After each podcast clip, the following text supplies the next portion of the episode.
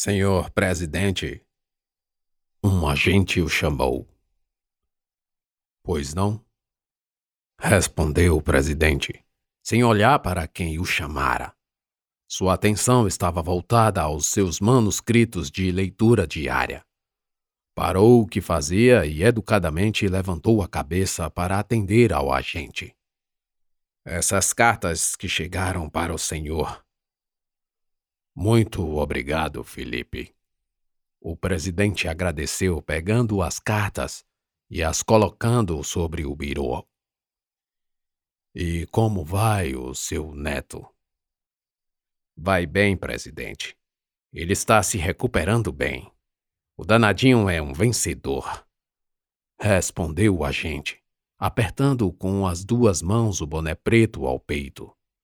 Estava visivelmente emocionado.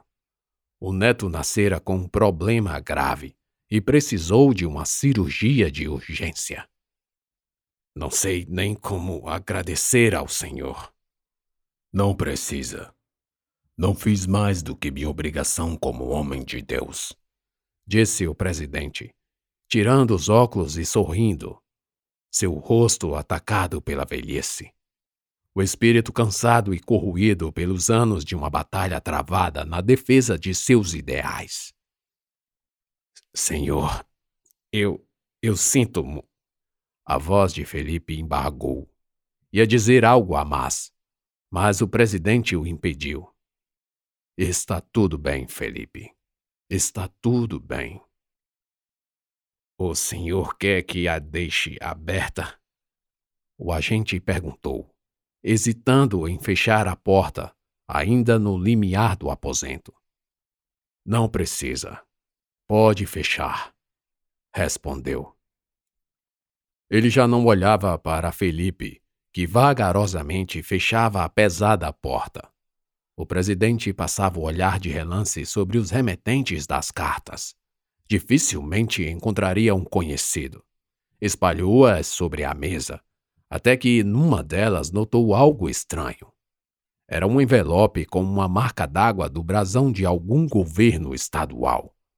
A carta vinha de uma cadeia pública. Depois de um tempo, se tornou comum presos usarem envelopes com marca d'água. Assim, os tribunais identificavam com mais facilidade habeas corpus confeccionados pelos próprios presos. Mas ali não havia uma petição. E o presidente não era um juiz, muito menos um tribunal. Ficou intrigado. Recolheu as outras, guardou-as, e nem precisou abrir a que atiçara sua curiosidade, porque o envelope já estava aberto. Dentro, duas folhas de ofício preenchidas frente e verso, com uma caligrafia de sofrida leitura e sem aparentes erros de português. Nela estava escrito Ipsis Literis. Senhor Presidente, eu me chamo Constâncio, Roger Constâncio. Meu pai me batizou Roger Walters mas mudei quando atingi a maior idade. Obviamente que à época ele não sabia que esse cantor era um comunista. Tenho 36 anos e, apesar de escrever desse lugar que prefiro não mencionar, moro com meus familiares no distrito de Brasilândia, São Paulo.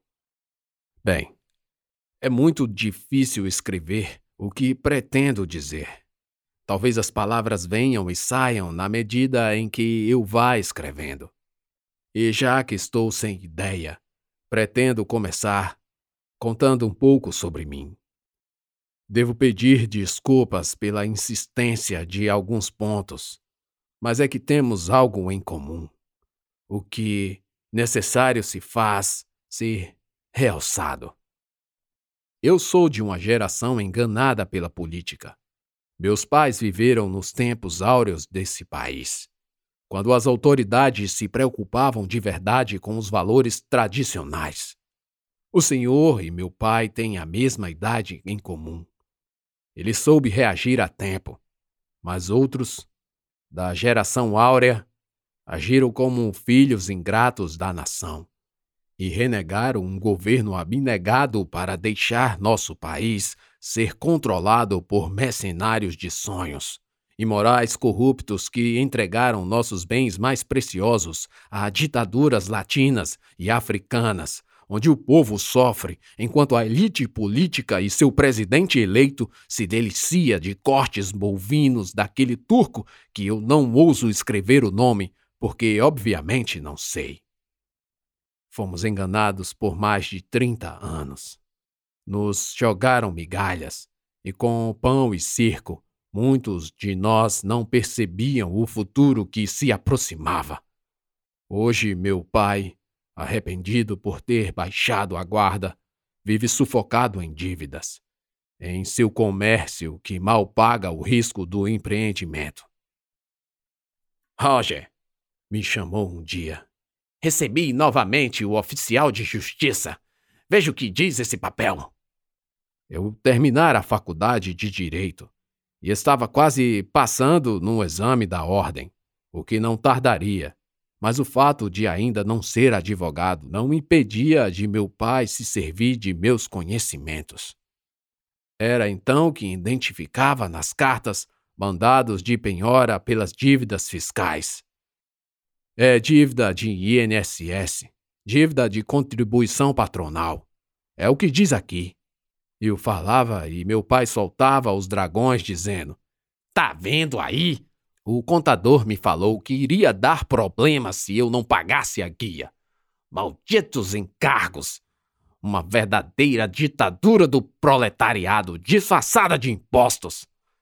Ah, você paga um salário a um parasita como Feitosa sustentando ele e a família, e o governo comunista rouba a mesma tacada para outro parasita que nem se conhece. O Feitosa era um empregado que começou a trabalhar com o meu pai desde o início, dirigindo o carro de entregas. Comprou uma casa, moto e depois um carro. Sempre bem remunerado. Hoje é encostado no INSS, sob as desculpas de dores na lombar. E assim éramos acossados pela justiça. Grande justiça que ajuda um governo a dilapidar o patrimônio sagrado de um homem trabalhador. Ainda bem que está tudo no nome da sua irmã, dizia meu pai. Fora aconselhado pelo contador a transferir os bens quando avistou que a extorsão governamental poderia ocorrer. Isso se chama legítima defesa. O comércio, então, já mostrava sinais de fraqueza. E a advocacia de recém-formado não me concedia nem vaga para flanelinhas ao redor do fórum. Mas a crise só aumentava. E no fatídico ano de 2015, tudo parecia que ia desmoronar. Foi quando eu vi, pela primeira vez, a Voz da Esperança, num dos vídeos em que o Senhor placidamente defendia a volta dos valores tradicionais, tão solapados pelas políticas satanistas daquele governo que estava no poder. Roger, veja, estão falando desse deputado. Você já viu? Meu pai, tão limitado em meandros digitais, Logo liderava as publicações em grupos de WhatsApp. Essa iniciativa deu a ele proeminência entre os pares.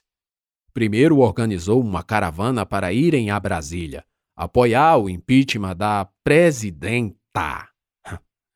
Permita-se chamá-la assim, sem olvidar das aspas, porque a prepotência da esquerda é tanta que inventaram essa flexão de gênero para a maior distribuidora da língua portuguesa.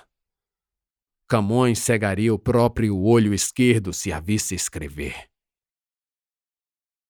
Depois meu pai liderou a torcida pela prisão do infame saqueador Mor, mentiroso locaz, inventor da mão de gato institucional, o inominável Nove Dedos. Fizemos uma festa neste dia, e no meio da bebedeira Irrompeu-se uma discussão com um tio comunista. Professor de história, o que se esperar? Você ganhou dinheiro e construiu tudo isso na época dele. E agora festeja essa injustiça. Disse de lá meu tio. Vá embora, seu comunista sem vergonha. Roubou o dinheiro dos impostos que eu pago. Tem que ser preso. Justiça feita. Gritou de cá meu pai. Os dois irmãos até hoje não se falam. Melhor assim. Nem no batizado do meu sobrinho. Aliás, meu pai deixou a Igreja Católica. Ele nem ia mesmo. O padre falava muito de política. Resolveu ir para um ministério neutro. Aproveito e confesso que nunca fui religioso. Mas depois que conheci a fé e vivi nos caminhos de Deus, minha vida deu um salto de expectativa. Não só eu, como meu pai. Constâncio, veja! Esse viado queima-rosca dizendo que Jesus era bicha! Que pouca vergonha! Ah, era bom que fosse para Cuba, que lá ele queimava no poste. Disse meu pai um dia. Isso é porque nesse país deixam fazer de tudo. Liberdade demais dá nisso. Nenhum direito é absoluto. O senhor sabia? Perguntei ao meu pai, mas apenas retoricamente. Naquela época, o STF quando ainda não estava completamente infestado de comunistas, defendia que nenhum direito era absoluto. Ou seja, a liberdade de expressão desse movimento de siglas e sinais impronunciáveis não é ilimitada. E eles não podiam, nem podem, xingar os valores cristãos. Somos a maioria. Bem, nem preciso repetir isso ao Senhor mas foi a partir de sua eleição que nossa esperança aumentou. Constâncio, o homem é o Messias. Vem para nos salvar dessa perdição, disse meu pai eufórico. Sim, ouvindo vossa palavra, tal qual a de um profeta, eu sabia, naquele momento, que vós seríeis a salvação. Fui tomado por uma euforia uma fome de aprendizado, uma energia gratificante que me fez focar num só objetivo: ser policial federal. Ser policial era um sonho adormecido, algo que eu lembrava apenas da época de criança, onde sempre escolhia ser o policial, enquanto meus coleguinhas eram os bandidos dos quais eu cancelaria os CPFs. Foi então que estudei, Estudei com afinco, com ajuda, sem dúvida, de ótimos professores, de cursinhos especializados em provas para as forças de segurança. Professores que ensinavam a disciplina do edital, a disciplina da caserna e a disciplina para a vida. Homens e cidadãos de bem. Assim como o Senhor era. Era. O Senhor era. A palavra era na frase anterior tanto pode ser substantivo feminino, como está para o verbo ser no pretérito imperfeito. Certeza de que o Senhor deve saber a conjugação. Eu estudei e sei. Mas creio não ter folhas suficientes para ensinar em detalhes, mas vou tentar ser conciso. Era, substantivo, pode ser descrita como período histórico que se sobressai por suas características próprias, por situações e acontecimentos importantes. Copiei de um dicionário aqui. Essa era, substantivo, do ano de 2015 até hoje, é a sua era.